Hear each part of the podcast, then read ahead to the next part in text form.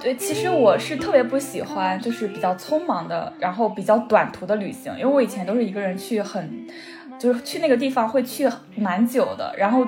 然后我后来跟他在一起之后，因为他就是工作比较繁忙嘛，他就会，但是他很很认真的想要抽抽空出来，然后我们一起出去玩，就共创一些记忆，然后我就觉得，呃。然后我们就慢慢都变得不是那个扫兴的人，然后发现一起出去玩，哪怕呃很短，然后哪怕这个城市本身可或许很无聊，可是两个人待在一起就发现好好有趣呀。你得找一个愿意和你一起去干这些事情的人啊，对，是的。因为我也知道有些人他就说啊，算了吧，衣服会淋湿，然后呢，算了吧，就是感冒了什么什么。嗯，反而就是如果就是呃，反正我我，而且对于我自己来说，我也会更喜欢就是有冒险性精神的人，就是不能太冒险。恋爱这件事情是两个人的，就像咱们最开始说工作了，你在工作的时候不可能只考虑自己，在恋爱的时候也不可能只考虑自己。但是我觉得，当你意识到恋爱是两个人的事情之后，那么接下来就有一点更加重要的是，那么这个时候就必须是。一方面是是谁很重要，对，一方面是另外另外一个人是谁很重要，另一方面也是你一定要，你一定要心甘情愿的去爱对方。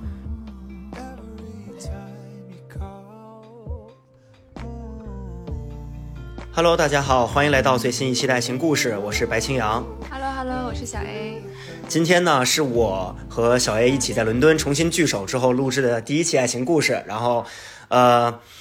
在这期节目里面呢，然后我们同样邀请到了曾经也是英区留子的一个女孩子来跟我们分享一下她最近对于感情的一些看法和观点。那么我们话不多说，就让小八来先做一下自我介绍，然后让她讲一讲今天想要跟我们分享她的什么故事和感受。好的，Hello Hello，大家好，我叫小八。然后我最近拥有了一半嗯一段很棒的这个爱情体验，所以想来分享一下。其实我是想说，呃，和对的人，就是我和对的人在一起之后，发现谈恋爱其实可以不用看那么多书和算那么多命，所以就，呃，想来分享一下自己的一些经验。就是因为我觉得大家的爱情就是好像都，就是好像之前没有听说过特别。呃，比感受比较好的爱情，所以我今天上这个播客的时候还特意就喝酒壮了壮胆，就 我很担心这个不符合主题。我们已经有太多期就是，呃，基调比较痛苦的爱情故事了，然后所以这一期真的很适时，尤其是前两，其实其实这也算是对阴差阳错的对听众有一个回馈，因为前两期我有看那个小宇宙。呃的评论，然后有一个听众就说：“怎么这几期都是在不是在讲抑郁，就是在讲暴力，就觉得实在是太压抑了。”然后正好这一期就带大家给大家舒缓一下心情，所以我觉得可以从是不是可以从你们两个人怎么，比如说怎么认识，然后你怎么觉得逐渐就逐渐走入爱情，然后又是以什么样的一个心态去发现哦，原来你们两个人这么匹配等等这些来讲起，嗯嗯。对，其实首先我们认识也很就是阴区留子的，就是他也是阴区留子，然后就认识了，然后在一起的时候，其实刚开始的时候，呃，就发现大家很呃很聊得来，很开心。然后他刚开始的时候也比较让着我吧，那我们其实也不是从一开始就非常快乐和幸福的。就是我今天突然想来分享一下这个爱情体验，是因为我呃我们俩都彼此努力了很多才有这个体验的。就我们，我们刚开始确实很聊得来，但是我们中间就是出现过很多各种各样的问题。就比如说，我想像男人一样在爱情里拥有主体性，这是我爱情最大的痛苦来源。然后，他又他又是一个没有受过，嗯，他也是一位怎么说呢？他也是一位在呃爱情里面可能就是没有受过很多委屈的那种，嗯。男生，所以我有时候脾气不太好，然后我们俩之间要是可能刚开始的时候会有很多很多的争吵，但后来我发现这些所有的争吵在我们对彼此的了解和信任的基础上都都不算什么，就是我们可以做到当天晚上吵架，呃，当天晚上就和好。当然，当然可能很多时候也和好不了，但会努力，就会非常认真的去努力这件事，做这件事情。对，因为我是感觉，嗯。对于我个人来说，就对于我个人来说，首先我在谈恋爱里对我唯一重要的事情就是，首先就是我不能失去我的表达，其次是不能失去沟通，而这两点他都能很完美的去契合到，所以我觉得很好。然后我就觉得，哦，我认定他了，我就我就不管怎么样，我我们俩吵架，那我可以让一步的时候，我也愿意让一步，就是我们俩都为自彼此去做了相应的改变和努力。嗯，那在这个过程，就是，嗯，或许。可以举一个例子或者怎么样来，因为你说了最开始的时候其实也有很多争吵嘛，然后那那个时候最开始的时候是什么样的状态？就是你们刚进入感情的时候，双方的更就是更比较具体的态度以及那些摩擦的来源是什么？然后你们两个磨合的那个过程又是什么样的？最后为什么能够达成现在这种比较呃令你们都满意的一个状态？嗯。啊，白老师真的非常会提问。提问本来我都准备了很多的这个话题，结果白老师提问就是完全不用担心我没得讲。然后对，因为是其实是呃，我们刚开始的时候可能争吵的来源在于，就比如说，就嗯，哪怕是最近我们有有一段争吵，就可能就是说，呃，他他觉得我比较。爱发脾气，然后我觉得他比较不耐烦，但其实这只是大家就是两者对于表达的一种略微的区别，并不代表说，呃，他就觉得我很爱上价值。比如说他发生了一些什么，就比如说我们俩有一点小小的争吵，我就很爱上价值，觉得他不在意我，但其实并不是这样。然后他就会。我们后来就会不停的去，嗯，我会要求他对我沟通嘛，呃，跟我沟通，然后对我表明他到底是怎么想的。那同时我也会跟他解释，呃，我是怎么想的。我并不是说我今天非得在这儿找没事儿找事儿，我就是当时我当下的感受就是我有一种被抛弃感，我 relate 的到了一种危机，然后我就会跟他去表明这件事情，他也比较理解，他后来比较理解。因 为每个人他们都很难没有就是自己家庭的这个影子，他就很像他的爸爸，很就是在爱情里面就是可能比较的呃比较的沉默寡言，就是他比较内敛，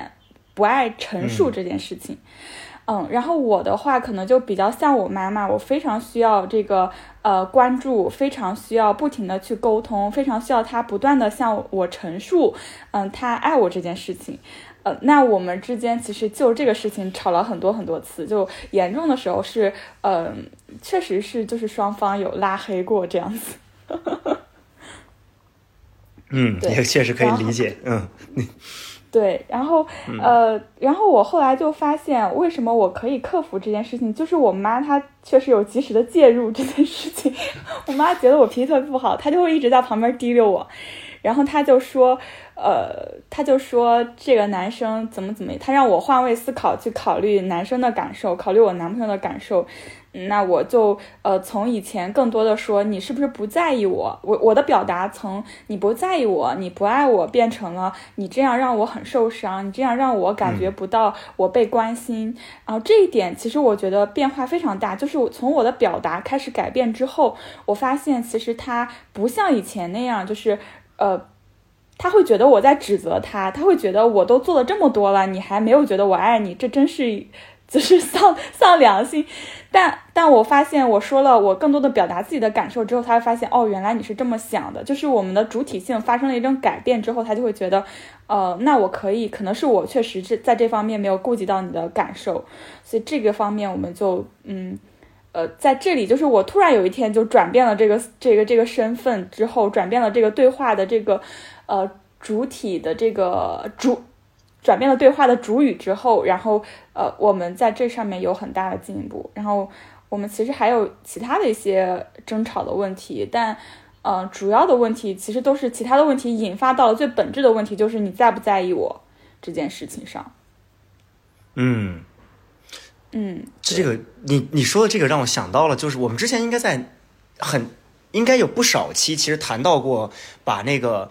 呃，就是在表达表达感情中的那个患得患失或者痛苦的时候，把那个语序就是简单的改变一下，表达方式，就比如说，就像你刚才说的，你不在意我，把这个换成我开，我觉得怎么怎么样，我觉得怎么怎么样，这样的话嗯可能就会让嗯对方好受的多，然后沟通也会更顺畅。我记得，而且是不是昨天？昨天晚上，我跟我跟小叶老师其实有跟我们之前爱情故事的一个嘉宾小奥一块儿吃饭，嗯然后我记得昨天他好像同样提到了这个话题，他说他后来就开始跟对方谈什么。说就哦，就是更多的去夸奖对方，是不是？是他说的吧？就是然后就是更多的表达那个正面的爱意什么的。嗯嗯是不是他应该是单独跟你这个说的？其实我是，嗯，我之前也有看到，就是就是我在之前，我其实我之前的感情经验没有说非常多，在我遇到他之前，我有一段非常糟糕的感情经验，在之前就是本科的时候谈了一段。呃，异地一个月的异地恋，然后，然后我就发现，我就看了很多很多书，因为我就觉得，我就开始怀疑自己是不是自己不行，然后就看了很多很多书，其中有一个就是《爱的五种语言》，他就会说，嗯，会有呃肯定的话语、优质的时间、礼物，然后服务的行动，还有肢体接触这五个维度，用来表达你的爱意。然后可能每个人对于这个爱意的嗯、接受和感知的这个。呃，价值排序不一样，所以你就要尽可能的按照他想要的那种方式。比如说，他非常在意肯定的话语，那你就多多夸他；他非常在意这个陪伴的优秀的这个呃优质的这个陪伴的时间，你就多多陪他。就是，嗯、更多的用对方想要的方式去呃表达你的爱，其实也是非常重要的一件事情。嗯，我觉得你这个提议还挺好的。我觉得就是可以让自己的呃另一半做一个这个测试，然后通过他所需要的，就是嗯给他。我们可以在这期 播客，我们我们可以在这期播客那个链接上面，就是写一下这个测试。啊、就是之前之前应该我印象里，小 A 老师应该也做过这个测试。嗯，然后我嗯当时百分之九十五肢体接触，这还蛮蛮少见的，在女生身上。对，挂在对方身上是吧？嗯，只要只要是和我在同一个空间里面就可以，两个人可以不说话，但是只要是在同一个空间里，我看到你就可以。嗯，就会觉得有安全感。嗯，对，嗯，确实，就刚才刚才有，就刚才那五种，还有就是具体是哪五种，我刚才没有完全记住。有肢体接触，然后有嗯就是肯肯定的话语，肯是不是？呃肯定的话语，对嗯然后陪伴就是优质的时间，就是陪伴，然后礼物，还有服务性行为。嗯啊，，OK 对，对，嗯，那小叶老师，你说的这个你的案例，感觉陪伴跟肢体接触，应该就是陪伴的肢体接触。嗯我当时我好像是礼物和肯定的话语是零，我不需要被肯定，我只需要你在我身边。啊，你自己已经知道你是世界上最好的了，是吧？不过确实就是昨天，呃，就刚才小伟老师可能，这其实他应该是在饭桌上说，但是可哦，能、我可能没有认真听他讲话。对对，就听他讲话。就他昨天就他说他之前谈恋爱的时候，嗯呃，或者说约会的时候，呃，他表达的方式有时候会撒娇，有时候会就是就是那种表达一些就你不怎么怎么样，就这种句子，嗯然后最后就可能会导致一些纠就争论争吵。但是后来他说他最近比较喜欢的是说，我我。呃，我很我很就是那种正面的，我很想你，然后什么我、就是我最就是我觉得，呃，就是呃，见就是我觉得跟你跟你一起聊天很开心，就把平时可能会在心里感受到的内容和想法直接说出来，嗯，然后他就说最近确实感觉会好很多，嗯，当然了，这个小叶老师今天是完全没有左耳进右耳出，完全没有听他讲话。其实我觉得嗯。男生可能比女生会更容易需要这个肯定的话语，嗯，因为我们就是尤其是东亚，就是男生嗯。很少被就是认真的肯定，大家肯定男生肯定就是朋友之间哇牛逼，就这种，但是然后。对，就是他觉得你你的朋友觉得你很牛逼，但他只会说哇牛逼，他不会就是很很认真的去肯定你。然后父母的话，可能也很少有真正就是，尤其是尤其是父亲，就是呃表达对男生的肯定，他可能就是呃不言不言语，或者是说拍拍你的肩膀，会更多的用一种实际行动来表达。但是在语言上，你让这种内敛的东亚父亲表达出他们的爱意或者他们的肯定，其实是一件他们非常不习惯的事情。那其实同时，男性刚开始在听到肯定的话语的时候，他也会不习惯。就是我男朋友就前两天我们出去玩的时候，我就是因为我现在就是太喜欢他了，我就老想夸他，然后他就会很好，他就会有一天就会突然就跟我说，他说我根本就不觉得我像你说的这样好，我就觉得我说是不是因为你嗯，可能过往的经验来说，并没有被习惯被夸奖，他说可能是吧。我觉得其实对他们来说，他们应该很也很开心的，就听到这些也很开心，就是被肯定，尤其是被自己亲密的另一半肯定。嗯，确实，但我觉得按照我自己个个人的就是经验来看的话，就是我很不喜欢，就是我的另一半要求我去夸他，嗯，就是他奇怪。他说如果他会。嗯，他有可能会跟我说：“你能不能就是夸我聪明？你能不能就是夸我就是穿衣服很帅？”然后就一听到这种话，我就很下头，就说明就是你是真真心觉得你男朋友就是，我觉得这个是来来自于就是你对对方的崇拜吧，有一点吧。就是我觉得要是我不崇拜我的男朋友，就很难夸得出口。嗯，就双方互相崇拜那个状态吧。对对，就就我觉得，就是其实我之前也遇到过类似的一种状况，就可能是，就比如对方可能会说，就是那个。就是你看我做的这个怎么怎么样，你看很好吧？那你还不夸我？就我觉得不不局限在亲密关系里面，就我觉得在很多别的场合，就是就是这种这种呃，就至少对我个人而言，我可能不太会喜欢这种方式去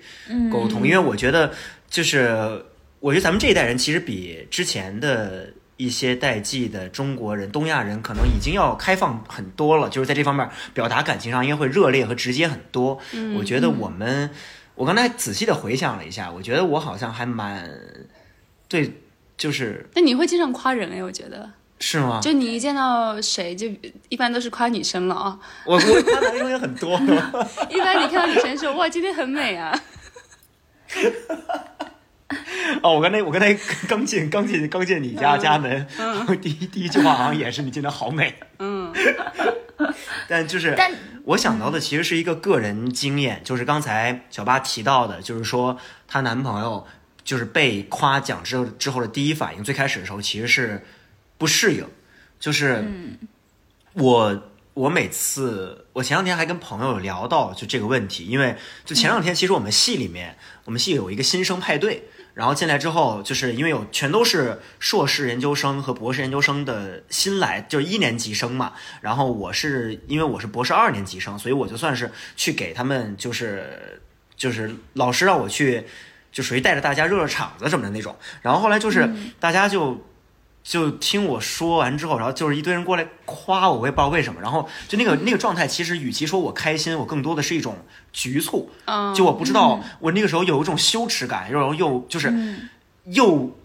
又想要赶紧夸回去，然后就那种感觉，然后我就一直在拿那个就是那种双手合十的那种动作在嗯感谢大家。就是我我其实从小到大，我父母其实没有吝啬过夸我，嗯他们当然也没有说溺爱的夸我，但就是我做的好的时候，他们会表扬我，会夸我。然后，呃，另一半另一半谈恋爱的时候，另一半也会有也会夸奖我，然后等等，就是这些都有。就按道理说，其实我应该是适应的，但是我不知道是从某些方面，可能是文化，可能是还是什么元素，就是我在面对这种觉得还还有极有嗯可能是这个场域的不同。如果是私人框架框架夸奖下，你可能不会这么不适应。就比如说你的另外一半夸你，或者你的父母在呃只有你们就在你们家里面夸你，你应该不会这么不适应吧？你应该是突然变成了全场的一个焦点的那种不适应，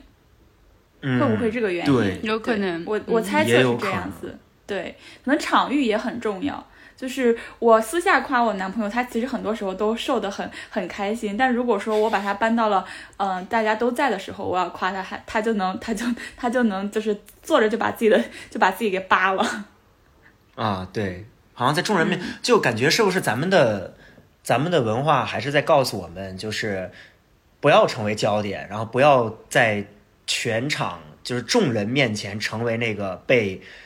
点名出来表扬的人，宁愿被点名批评，也不要被点名表扬，就有点这种感觉。嗯，嗯，我觉得还是有一点的。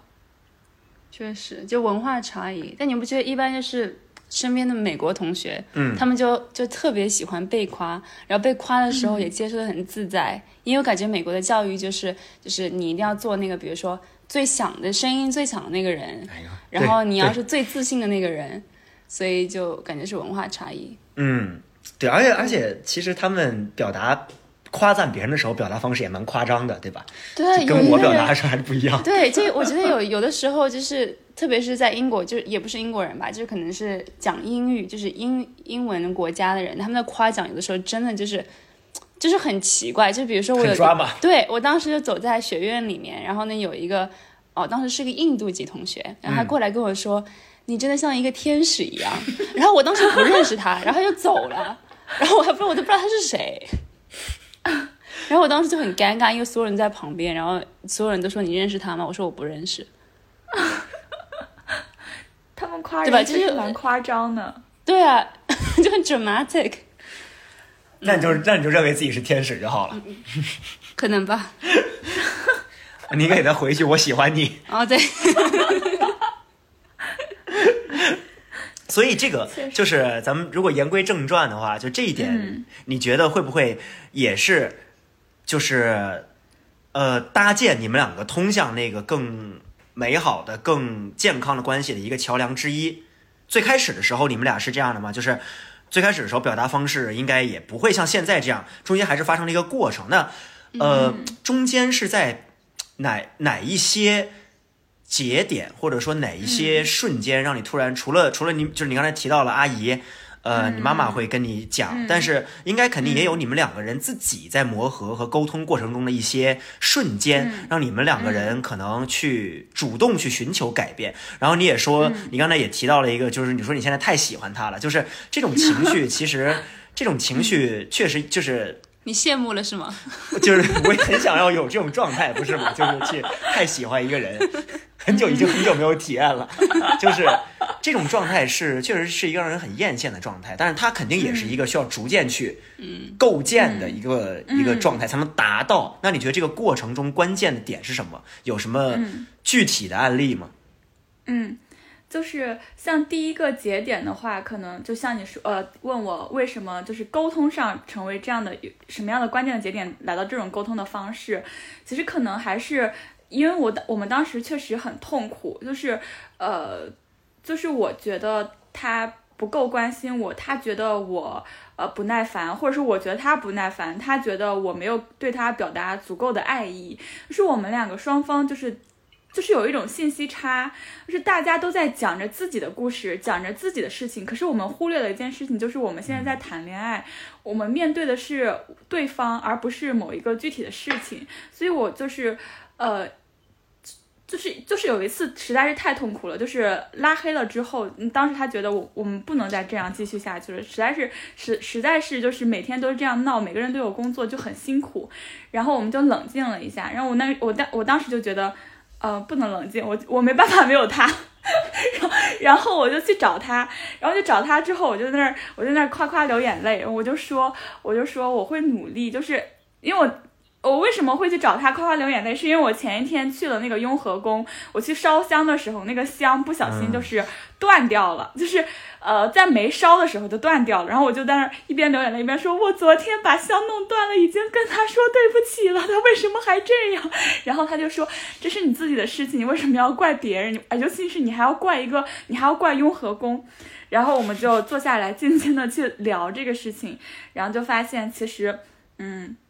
他会认真的告诉我，他没有我想的那么不在意我，他没有呃我设想的所有不放过自己的那个点，呃，然后他，然后我也告诉他，其实我所有的这个不好的脾气的来源都是源于我对他的一种呃一种误解，所以才有这样的一种恶意的互动。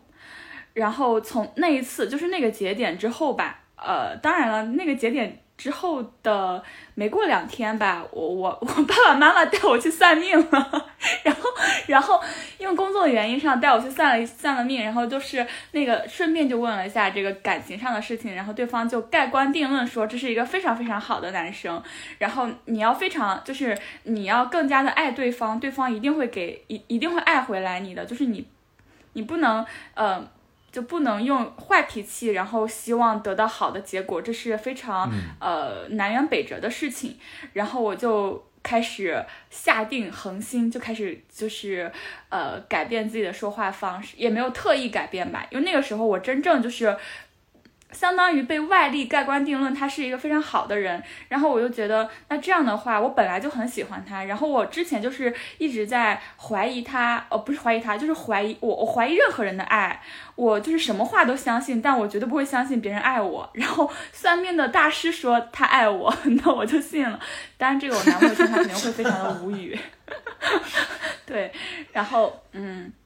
就是那个节点之后，我就痛定思痛。然后我就觉得我不能再让我喜欢的人就是呃不开心，尤其是我就是莫须有妄想出来一段他不他他他不好的这样的一个反馈，但其实并没有。然后我去我我也跟他进行了沟通，然后他也从那儿之后，嗯，基本上不太会出现就是我不喜欢的一些话语的表达了。我们在那个之后都不太会出现了。然后为什么我会突然很喜欢他？不是我突然很喜欢他，就是我在开始的时候，呃，我承认我在开始的时候，我只是跟他在一起很开心，就是我觉得，嗯，他，嗯，我们俩聊得很好，然后很开心，呃，就是比起所有的其他的人，我都觉得他是最好的那个，但是，嗯，可能还需要一些时间的积累，然后我就去积累了一下，然后我就发现。就是很多很多的小事，因为我最近开始记日记了，就是记我们俩的日记。我发现很多很多的小事，在微博上，在微博上记日记，很多很多的小事，发现他是一个非常非常好、非常有担当。然后在我所有认识的人的里面，他是独一份的，就是心胸宽广。他会他会安慰我很多事情，就嗯，他的情绪很稳定。然后我除了在爱情里面发疯，我的情绪也很稳定。那我现在开始慢慢变得稳定了。就比如说我如果开他的车蹭到了，然后他就会说，比如说我我我蹭了两次，一次是一次是闯了红灯，他就会我就他就说，嗯，没事儿就当交学费了，没有人开车是不不用交学费的。第二次是不小心蹭了车，然后他就是我当时心情非常不好，因为就仅隔两天，就连着两天。然后他就一直在关心我的情绪，他觉得你不要情绪不好，呃，这个是我们蹭到别人的车就赔就好了。然后就，呃，就当时我就觉得这个人他情绪就很稳定，然后他还会安慰我，就是我有时候对朋友之间可能，嗯，比如说朋友没有给到我想要的反馈，我就会有一点计较，他就会安慰我不要计较这件事情，并且以身作则的告诉我他和他的朋友之间相处是什么样子的，然后他就会。我就会觉得，呃，我就会在他的开导下，确实，嗯，跟朋友会更好的去，呃，相处，或者说我会愿意去把这个事情迈过去，然后他就会非常开心，他会为我能放过自己这件事情变得非常开心，然后我就觉得，我就问他，我说你好像真的特别关心我开不开心，他说当然了，然后我当时觉得哇，就恋爱脑来了，家人们，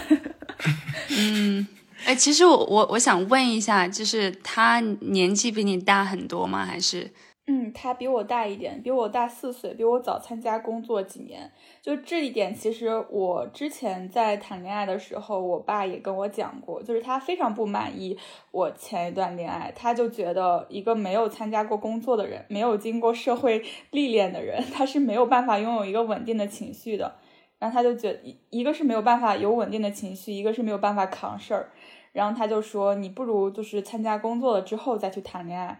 然后还真被他说准了。这个参加工作后的人，好像他确实情绪会比较稳定一些。嗯，但确实是这样。我感觉，嗯，步入社会过后，整个人就是对，特别是爱情观都会发生一些很大的改变。然后，特别是在那个时候，就会更想要就是稳重还有稳定性很强的男生。然后我我其实我刚刚也也想说，就是我觉得你的另一半就是属于是那种就是超级稳，情绪特别稳定。然后，但其实我很好奇，就是我觉得他一直是就是在你们这段关系当中情绪相相对来说更稳定的人。那他就是会做一些什么？就比如说做做一些运动啊，或者是看书啊，去释放他的一些负面情绪吗？哦，他会看书。然后他自己的个人生活就是比较喜欢，就是放了假之后带我出去玩，我们一起出去就吃吃喝喝。嗯，其实他的稳定就是他也他相对来说是一个比较稳定的人，但是他有他急躁的时候和有他就是不愿意去沟通和逃避的时候，只是说他面对尤其是面对非感情的时候，他极其的稳定。但是我觉得如果一个人真的很爱另外一个人的话，他情绪是很难做到就是毫无波澜的。就对他也有他也有一些他也有一些呃。波涛的时候，但是呃，那个时候我会比他更波涛，所以就忽略不计了。对，水豚，嗯，第一反应是水豚，但是其实也不也不是那个。后来后来后来，小八不是说他情绪其实有时候也会有波澜嘛？但是呃，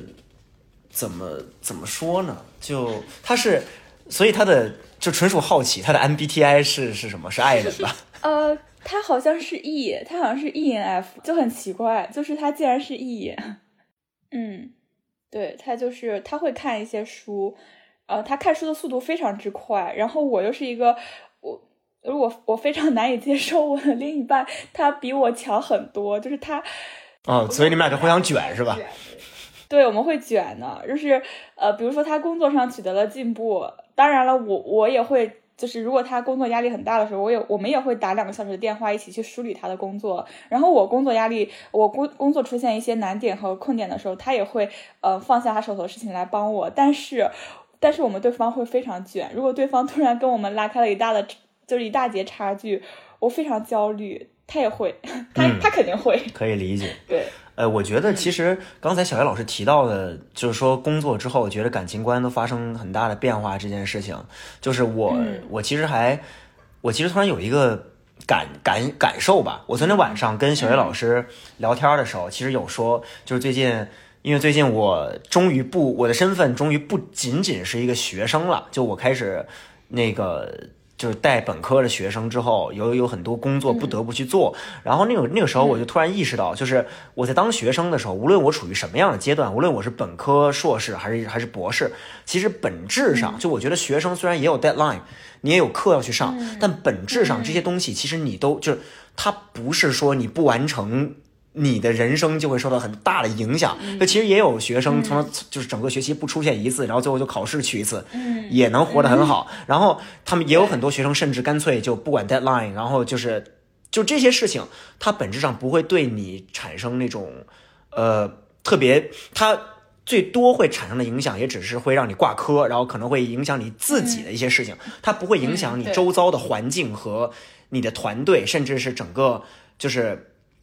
许许多多人的人生，而你工作之后，其实你在工作中会出现的很多问题，跟其他人的人生直接相关。就比如我要带本科的学生，那一旦我有一节课没有准备好的话，那其实是对我的学生不负责。那他们这周的内容就没有学到位，那就就我仅仅还只是一个代课的老师，就就已经有这种，就已经其实开始有这种。想法了，那其实有很多工作就是你不得不做，就算你生活中可能有一些私人的事情要处理，有情感上的事情要处理，你可能很痛苦很 emo，但是你必须把这些事情放下，因为你要去解决更重要的问题。那我觉得工作像无论是小八也好，还是小叶老师，其实你像你们做全职工作之后，就是这种事情，这种压力只会更多啊，更只会更多，然后对别人对自己所产生的影响也会更大。所以这个时候，我觉得。情绪的对情绪的压抑，以及对情绪的那个，就是情绪的稳定性，是你必须逼迫自己去更稳定，以让自己可以更好的去完成工作。因为不会有什么事情在工作的那个时时间段里面比工作的内容更重要。所以就是我，当然这只是我的一个想法，毕竟我只是一个旁观者。我觉得你们两个人作为参与者，实际在里面的人，应该会更感触，应该会更深一些。因为我觉得，就是我们在做学生的时候，只是要平衡对自己负责这件事情。可是我们在工作的时候，我们要学会对他人负责，就是这个东西锻炼了我们，以至于我们学会对伴侣负责。然后不管是情绪上的，还是呃行为上的，还是感受上的，就是这一点，其实呃也不能说工作就是完全没有好处吧。被迫咽下一些工作的好处。嗯，对，嗯，其实我觉得对我对我来说，就是特别是工作过后，我觉得要处理的关系，就是更难的是工作上的人际关系，而不是工作本身。嗯就是我觉得我、我其实我觉得我不需要找找一个另一半，他可以就是给我工作上提供实际的帮助，反而是我需要一个能为我呃提供在因为工作人际关系给我带来的困扰。提供情绪价值的那个人，嗯，对对是的。嗯，因为很多时候，嗯，你说，嗯没事，你说，没事，你说 你说。不是，因为我觉得很多时候，特别是在工作上的人际关系，就是你是真的不能顺着你自己的想法去走，而且很多时候一些条条框框，而且我觉得这在英国可能还好吧，就我听说在国内更更加的就是 toxic 了，就是对在人际关系点，对，对，是的，所以我觉得，如果就是在工作的时候谈恋爱，如果谈的不是很开心的话，真的会很，真的会很不开心，因为本来压力就很大，然后平常你还要上班，还要面对繁繁琐的工作，还要面对各种人际关系，然后这个时候你的另外一半并不能帮你，就是去缓解一下相相关的压力，反而会给你带来更多的压力，这种时候就真的非常非常的痛苦。嗯。对，而且我觉得我，嗯我觉得更重要的是，就是在一天，比如说呃下班嗯过后，然后你想和你的另一半就是花一些时间，我觉得就是嗯更重要的是另一半可以抛开工作上所有的不顺，就是不要一直板着脸。其实我觉得我我我自己也要也也应该就是做的更好一点。反正 反正我觉得啊、因为因为因为就是步入社会过后，工作真的是给啊、亲密关系带来真的很大的影响。对，是的，就是我还觉得他很很好的一点就是，嗯，就是如果说就两两个两个，我举两个例子吧。一个方面就是他如果出去应酬了，然后呢，他回来会跟我说啊，乖乖，今天没带你出去吃饭，我真的好伤心，因为今天吃的特别好吃，你肯定很爱吃。就是他有好，他有好，他开心的时候他会想着我在工作的时候，然后他不开心，就比如说他在工作上的压力很大，然后我们那几那几天一直待在一起，他就会在晚上的时，就是在推开这个门之前把自己的情绪收拾好，但他就会对他就是这一点，我觉得真的超级难得，因为我自己都很难把自己的情绪收收拾好去。呃，面对亲密的人，他就真的会把自己的情绪收拾好。如果他没有收拾好，他宁愿在车里多多坐一会儿。我那个中年男人坐在车里 半个小时的梗，对，是的，是的，嗯天呐，但是那个梗确实，这虽然这两个确实局面就是表面上可能可能呈现方式一样，但是那个梗调侃应该是就是很多中年男性他想逃避。对他想逃避是一种负面的状态，但是其实小八描述的应该是一种比较积极的状态。嗯嗯对，目前是比较积极的状态。嗯，对，但就是至少我觉得，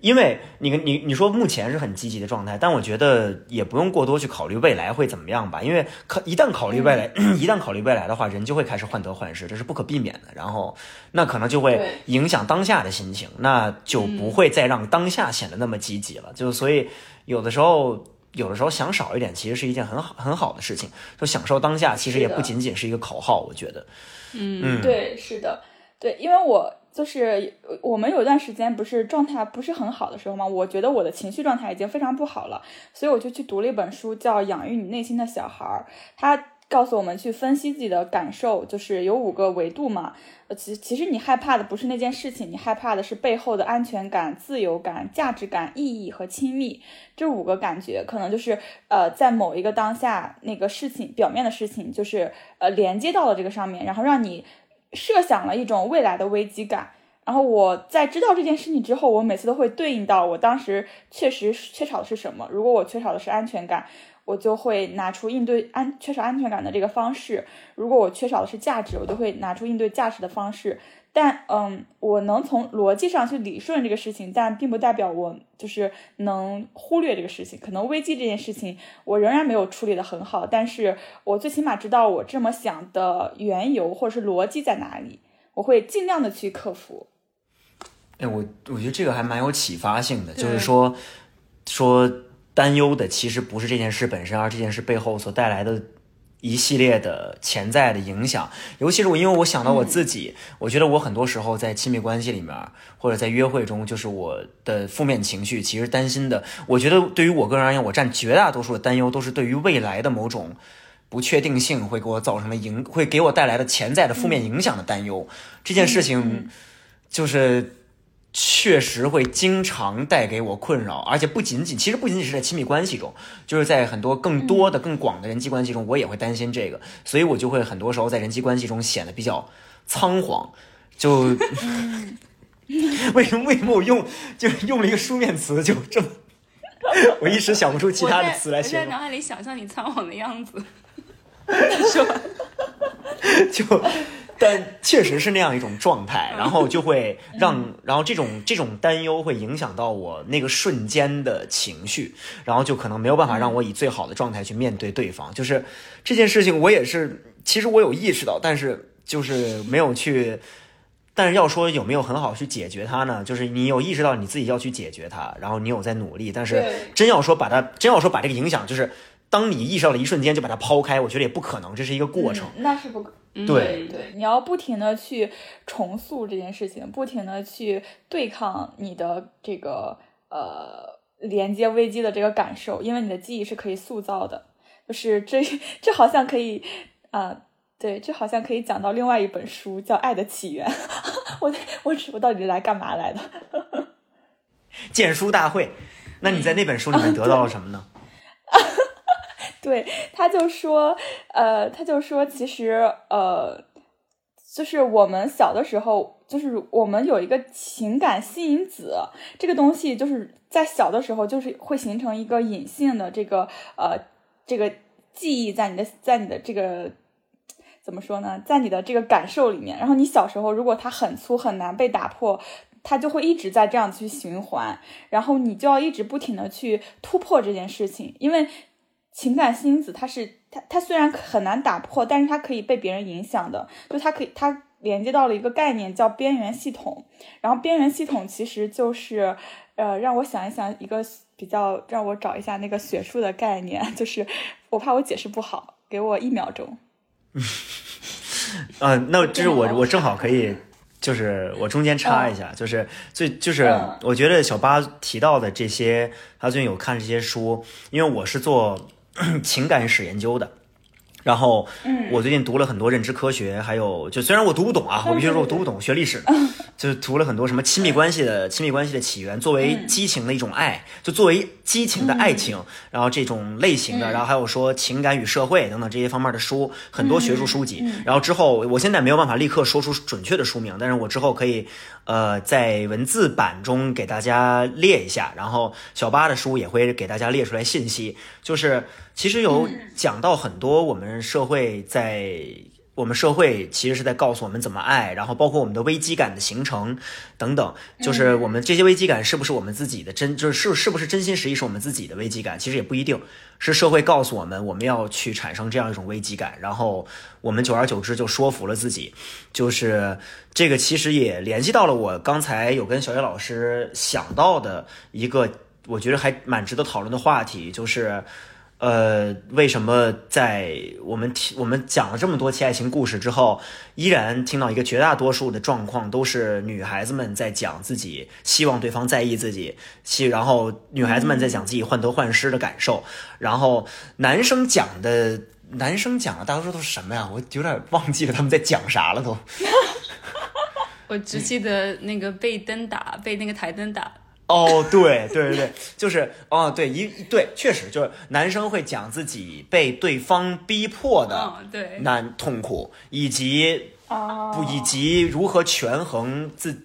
我觉得是不自由感、社会捆绑、社会责任感，以及亲密关系的发展的中间这种关系，门当户对这种，门当户对等等，对对对，这些就是男女。就虽然我们每天每一期都在强调我们两个人的立基本价值观的立场是非常的非常，就是。就这这些东西强调这些东西跟性别无关，但是在讨论的时候，实际呈现出的状况，大家担忧的东西，其实依然是相对而言还是比较符合传统性别分分分类的，我觉得。认知的。对对对对，是的。嗯，但其实我们之前，我记得三期前也也就是说到过，啊，我觉得女性会有一个期限吧，对吧？就是你说三十岁，如果你给自己的期限，你三十岁要结婚，然后你三十五岁要结婚，那你总总不可能浪费八年在一个渣男上面。嗯，和童刚水老师在说的那个话题。嗯，对对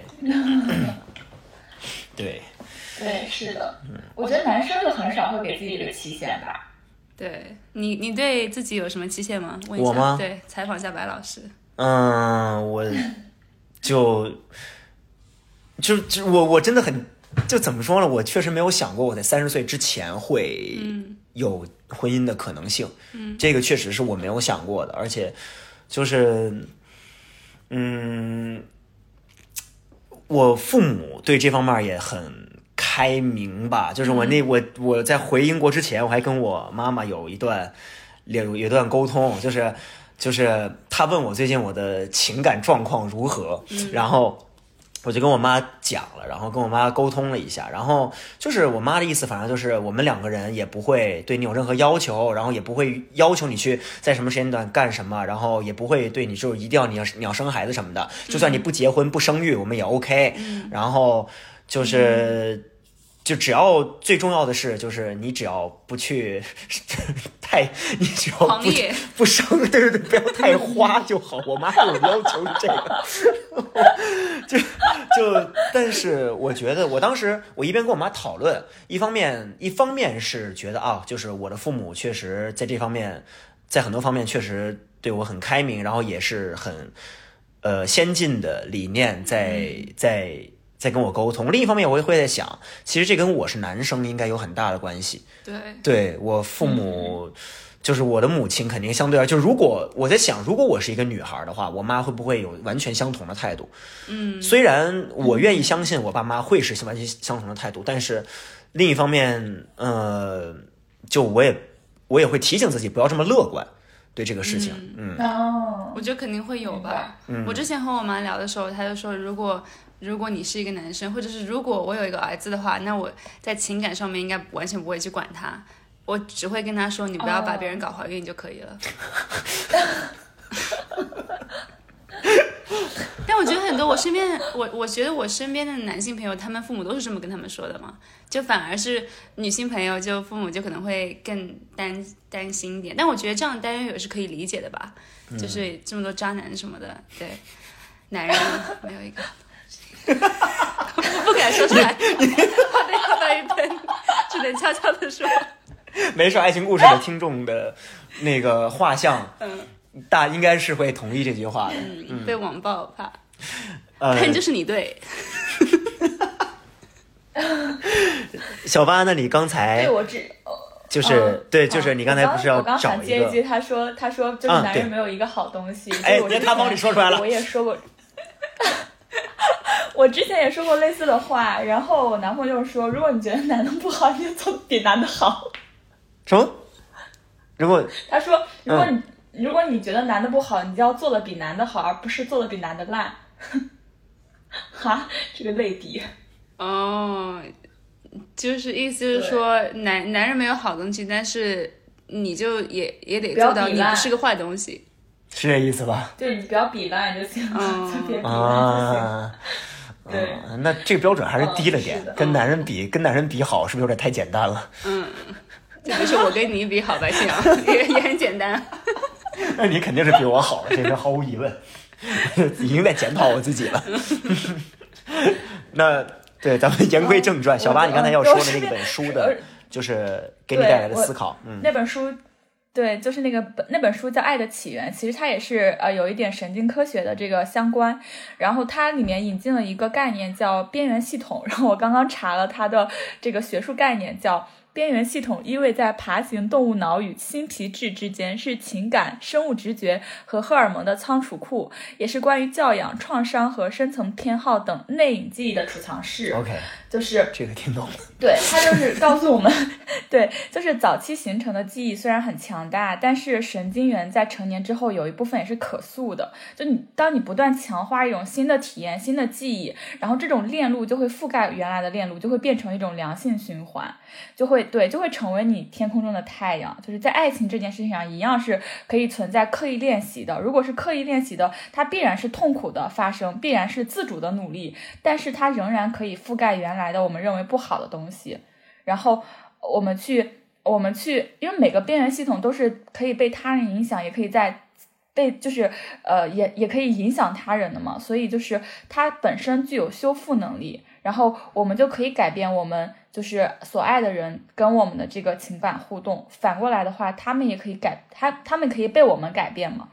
所以呃，就有一个概念是说，我们的个性甚至我们未来的发展有一部分将取决于我们所爱的人。所以我就觉得对标到一个呃非常正确的另外一半是一件非常重要的事情。嗯，也就是说，创伤确实是可以被某种程度上是可以被治愈和改变的，虽然只是一定程度上，它可以减轻，嗯，对，至少可以减轻。因为一个人的成长早期经历，他当然早就嵌入到我们刚刚说的那个内内隐记忆嘛。但是，呃，就是爱是可以去创造这件事情和改变这件事情的。从边缘调节和那个边缘共振的角度来说，就是它会同时也去塑造我们的世界观，塑造我们。自己的这个警报系统塑造我们对待事物的下意识反应，这就塑造了我们是谁。那塑造这件事情是可以一直发生的。你小时候是内隐记忆，然后隐就是隐藏在了你的潜意识里面。你长大了之后，你可以反抗你的内隐记忆，然后去塑造新的内隐记忆。嗯，那对，那这么说的话，其实比如说带入到你自己的案例的话，那么就是你你也提到了你反复的。就是无论是沟通过程，还是说你在提示自己，呃，去有意识的跟对方共情啊，或者是呃反思等等，就是这一系列的吧。然后最后就是让你产逐渐产生了一种比较积极的看待情感的这种态度。我觉得应该跟你所谓的，就是跟你说的这个反复练习，应该是一种相似的状态。对，但是我其实是一种无意识的反复练习。如果在之前的时候反复练习，我可能更多的出于一种，呃，我觉得我不想这个人再因为我的情绪受伤害了这样的一个出发点去出发的。嗯。然后现在我发现这件事情它确实有很多很多的正反馈。就我们俩前两天去，呃，出去玩的时候，我们发现我们的情绪非常之稳定。我们就在那个长江大桥上淋着雨，就往前走，走了一个多小时，就没办法回头，就往前走，真够浪漫，非常开心。对，两个人，但是很冷，很淋的雨很冷，然后我们非常之稳定，非常之开心。假如爱有天意，对，但倒没有，倒没有。但是我就觉得这是一件非常好的事情，就是对我们两个人来说，我们不会去，嗯，怪罪到底是谁做了这个决定，让我们在这里被雨淋，而是说，既然我们已经被雨淋了，那不然就好好的淋一下。然后就我们甚至都没有想到这这一里，我们都没有想到我们要好好的感享享受一下被雨淋。当时真的就是觉得啊，两个人走在这里好浪漫，就虽然很冷，这真纯爱战士。嗯，说到这个，其实也我觉得也很重要，就是呃，你得找一个愿意和你一起去干这些事情的人啊。对，是的，因为我也知道有些人他就说啊，算了吧，衣服会淋湿，然后呢，算了吧，就是感冒了什么什么。嗯，反而就是如果就是呃，反而我我，而且对于我自己来说，我也会更喜欢就是有冒险性精神的人，就是不能太冒险。嗯，这就是你去 hike 的原因吗？对，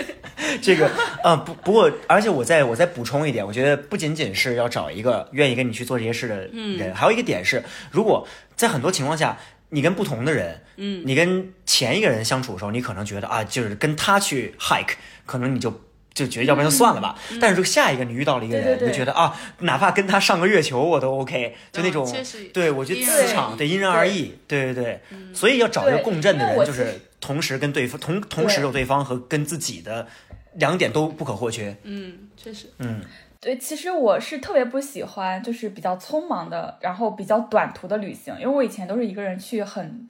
就是去那个地方会去蛮久的，然后，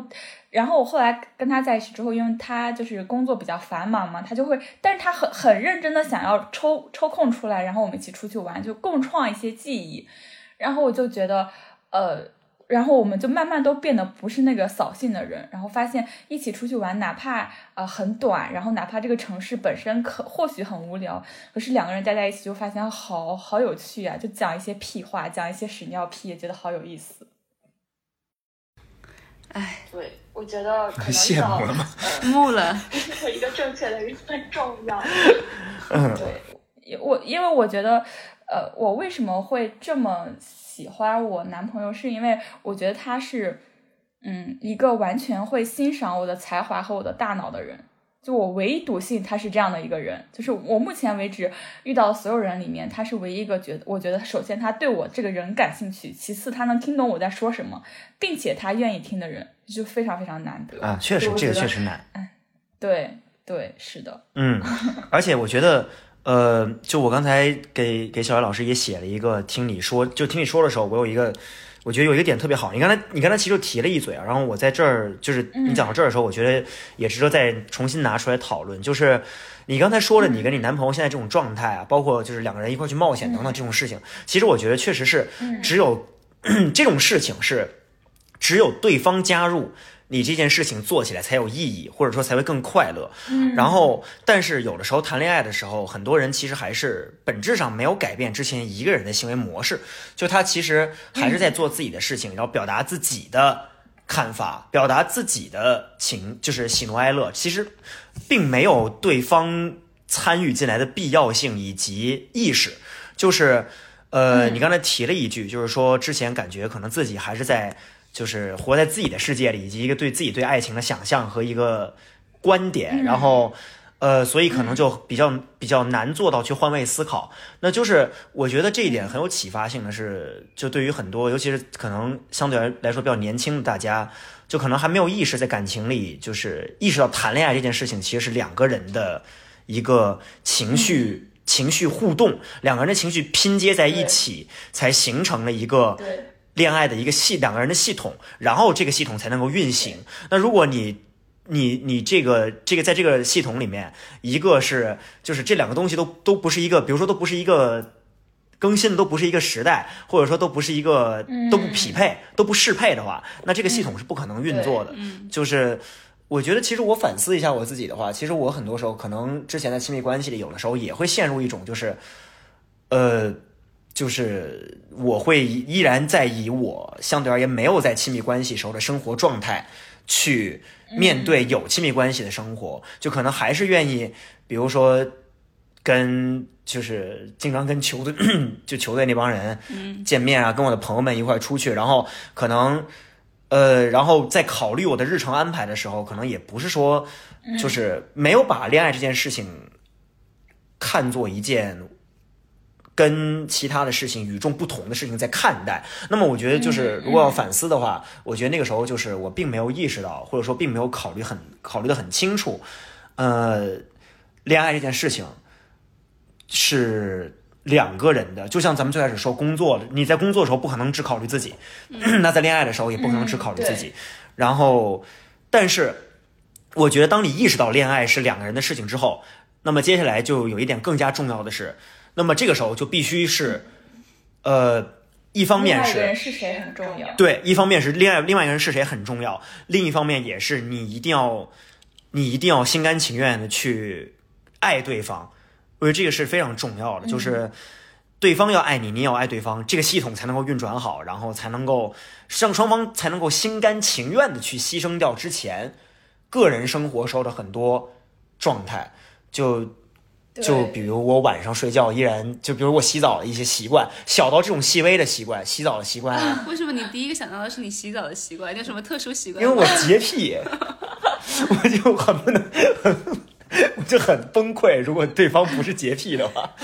就是水溅的到处都是。但我 对对对，嗯嗯，但我觉得，如果用“牺牲”这个词的话，其实你本质上还没有认为你们俩是一体的。对对对对对，是这样的，是这样的，对，对，那我这里也想提醒一下，就是如果说大家呃遇到一个人，然后说可能拥有了这样的体验，其实你要反过来去想一件事情，就是是不是他本来就是这样的一个人，是不是他本来就是很爱出去玩，他本来就很想带着女朋友出去玩，那个人可能说呃刚好是你，但刚好是你这件事情本身。因为你们拥有了共同的快乐的体验，他也很他也很重要，他也他也不能抵消你们的任何的快乐。对，我觉得就是大家也不要就是呃过分的去强强调对方为自己有什么样的牺牲，自己为对方有什么样的牺牲，而是说我们本来都是呃类似的这样的人，然后我们在这里面摸索到了一个共同的路径，我们都能接受这样的频率和呃这样的相处的方式。我觉得这个可能对于每个人来说都没有那么痛苦。当然，可能还是有一些人他会做一定的让步，但就是就是两个人就是这个价值上的互补嘛，也很重要。就我觉得是这样子。然后，嗯，第二个点我也想补充一下，就是呃，像刚刚我们说的，其实还有一本书叫弗洛姆他的《爱的艺术》，就是这这本书真的对我的爱情观真是大大的奠定了我爱我的爱情观。对你肯定知道这个书非常非常有名，呃，就是爱是可习得的能力，然后爱的重点就在于它可以让人去抵御孤独，然后拥有两个人面对世界的共同勇气。就如果人在这个世上唯一要克服的，其实我们都知道我们要享受孤独，但其实人在世界上唯一要克服的就是孤独感，这是人类生存的一个基本问题。对，虽对虽然虽然可能说他说说了三种方式嘛，一个是什么呃不同形式的放纵，一个是寻找同一性，就是群体性行为了，第三个就是创造性的劳动，然后在劳动中实现与世界的统一。但这个并不能达到你人与人之间的统一。如果你想实现人与人的结合，那其实才是人内心最强烈的追求，是最基本的要求。那这个好像只有在爱情里面才能达到。当然了，是成熟的爱情。啊，我好，我今天好爹味啊！我觉得还好了，就是而且你刚才说那个两个人一起面对世界的勇气的时候，我我觉得，对，我觉得这个就是这个听起来乍乍一听很抽象，但我最近正好有一个、嗯。有一个小感受，就是我觉得这个事情其实很具象，就是呃。嗯。我有一个亲身经历，就是我自己，我自己有时候虽然我是个 EN ENFJ，但是我我我是一个很不社恐的人，大家也都觉得我不可能是一个社恐的人，但有时候其实我确实在很多场合，我可能呃没有那么的勇敢的去跟其他人 social 或者是 network，就是我会有那种我的社恐时刻，但是如我我有一个感受是，我跟特定的，比如说我跟我不同的朋友在一块儿的时候，我发现我的我的勇敢社交勇敢指数是不同的，嗯，就是我跟一些人在一块儿的时候，我会更勇敢一点，然后也会更不不在乎失败一点。嗯，就是我觉得，与其说是勇敢，不如说是不在乎失败，因为你知道，你跟你一块儿这个人，他绝对不会对你有任何负面的评判，然后你永远能够，无论你无论你失失败与否，他都会给你，他都会鼓励你。就是，就虽然这么这这样听起来非常奇怪啊，但是让我目前为止让我感受到最大的这种帮助的是我是我发小，是一个是是是徐凯，对对对，这个之前之前上过我们那个一是是四十一周年特别节目对吧？嗯，对，之前。上过上过两期，对，因为我们俩认识二十多年了，所以就是他确实是给我提供支撑很大。然后目前为止，他应该是最能，就除了我的父母和亲人之外，他是能够给我提供最大这种支撑的人。那我就在想，就是。如果把这个带入到爱情，不行，这么说真的好奇怪，就是，二十多年你爱的只是徐凯是吗？但我觉得这个东西你今天突然发现自我了。嗯，就是我觉得这个东西应该是在爱情中应该是相似的，就这个人，你嗯确定跟你相伴，这个人他会给你提供让你不害怕失败的勇气。嗯嗯，当然，这个爱肯定也不是说非常狭义的，就是只是爱情，它更多的是一种广义的爱，一种友爱，一种博爱，它都可以实现。就是对，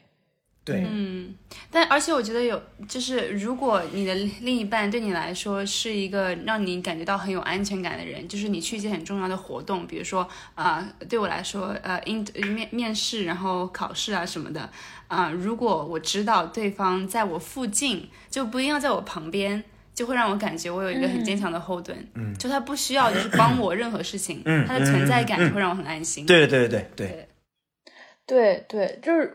我一般如果面试的话，是旁边有熟人，我会非常非常别扭，我就会我的我的表现力就会大打折扣。但是我想象一下，如果我现在我的另外一半他在我身边的话啊，我也不知道。可以试一下，下次。对对对对对，是的，是的，嗯，对，嗯，嗯，然后我觉得今天今天嗯，我听觉得应该是我们做了三四期过后听到最甜蜜的一期吧。啊，确实是，特别是很正向。对，特别是听到一些话，就是什么，比如说我真的好喜欢我男朋友，我觉得我真的很羡慕你，你知道吗？我真的很希望我也可以说出这样的话。真的吗？可能就是因为我最近的情绪比较平稳，所以我很正常、很很直接、很平常的说出这种话。如果我们这两天处于吵架的时候，我可能就不这么说了。嗯，但是这也正常了。嗯，主旋律还是你说那句话时候的状态。嗯嗯，真的。然后我觉得我我我今天啊，对，然后我就。我今天就是也学到了很多，特别非常感谢小爸给我们带来很多书籍。对对，精心准备了，真的。是的，我真的精心准备，我一直在卡那个流程，我就在想，我这些准备一定要说出来。太认真了，然后我们今天就可以把它放在我们的那个链接里面，给给我们听众。对对，阿明让阿明给 让阿明加个班，分享一下。对对对，那小八不是说他卡流程吗？你你的你的流程里面还有没有什么是你一定要提到的？在最后结束之前呢，我还想补充一点内容，就是扣一下今天的主题，进行一个首尾呼应。有和对的人在一起，才发现谈恋爱可以不用读那么多书和算那么多命。为什么这么说呢？其实不管是读书还是算命，都只是为了帮助我们去更好的认识自己和了解自己。从读书的角度来说呢，我们并不一定非要盲目的与书本的内容去一一对应，这样就很容易变成为自己的行为寻找 reference，去自我合理化或者是说自我 PUA。因为书本的内容更多的是一种线性逻辑，而我们具体的生活是发散的。那从算命的角度来说呢，我是和我男朋友在一起之后才发现，更应该把算命看作一个抛硬币的过程，在等待结果或者说被所谓命运决定了结果的瞬间，你才真正知道你想要什么。命运来了，你想不想接？想接就做好准备，不想接就去抗争。当自己不够有能量、没那么强的时候，算命或者读书其实都是在帮自己确认自己的力量。拥有这样的概念，其实就很能拥有自己，不管是在爱情还是在其他方面的主动性和主体性了。是的，因为我觉得我要总结的话，其实就是我，我觉得我也是一个羡慕的状态，因为我真的，我觉得我之前谈恋爱也很少会陷入到这种。这种状态里，我觉得也就有那么，我都是按时刻论的，你知道吗？就是某一个时刻，我觉得啊，这个人真的对你会有闪光等等等等，但是就是 可能就是两个月有那么一个瞬间，但嗯，大概吧。但 emo 了，emo 了，不好意思，你 继续说。但是就是我觉得，一方面是可能就是这件事情不会阻碍我再去。就是对这种事情向往，我还是我还是总体来说是持一个乐观的态度的，而且我觉得只有在当下持乐观的态度，才会某种情况下乐观才会真的带到来，因为毕竟如果你现在负面的话，可能就会影响到你的情绪，那就没有办法让你的坏情绪就会影响到你未来的行为等等，所以让自己保持，嗯就像小八今天说的嘛，就是。一方面是对未来不要想太多，一方面是此时此刻的情绪稳定又快乐最重要。对我们都要向都要向水豚学习，对心态放好。对对，是的，是的。我我最后有一个总结语录，应该是我我们出去玩的时候看到的一个 雕像下面的毛主席语录，有一句话叫“太适合上价值了”，下定。下定决心，不怕牺牲，排除万难去争取胜利。我觉得，其实每个人在爱情里面，如果拿出这个决心的话，也是会收获属于自己的幸福的。嗯，天哪，错，嗯，那就黑色的字越看越红。嗯，因为我觉得它其实也很适用于爱情，就是大家真的要下定决心。是我之前也是算命的时候，他算卦的时候，别人跟我给了我一首一一个词，一个那个卦词，我现在只记住其中的一句话，叫“立心不守恒长”。但是他给我的解释是一方面，我自己的解释又是另外一方面。最后我发现，主要把自己的心立住了，然后这个恒长就很容易达到。所以我就觉得这一点也很需要分享一下。哎，我觉得最后这个最后小八这个结语啊，我觉得就凭这一段啊，小宇宙应该给我们提首页，真的。对，都已经都已经，对呀，必须上热门啊，对 对吧？这合适吗？对我，嗯，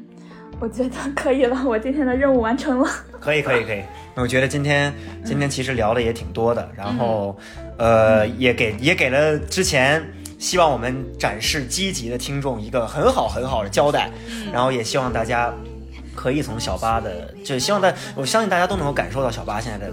现在的快乐。对我觉得这就是最重要的，让自己的积极情绪去影响周遭，这是一个这是一个善莫大焉的事情。所以谢谢小八今天可以来，然后呃也谢谢听众朋友们。嗯嗯，谢谢。然后我们我们希望希望可以下期再见吧，我们争取一下，努力一下，每周更一次。对对对对对，好，那咱们下期再见，拜拜。拜拜。We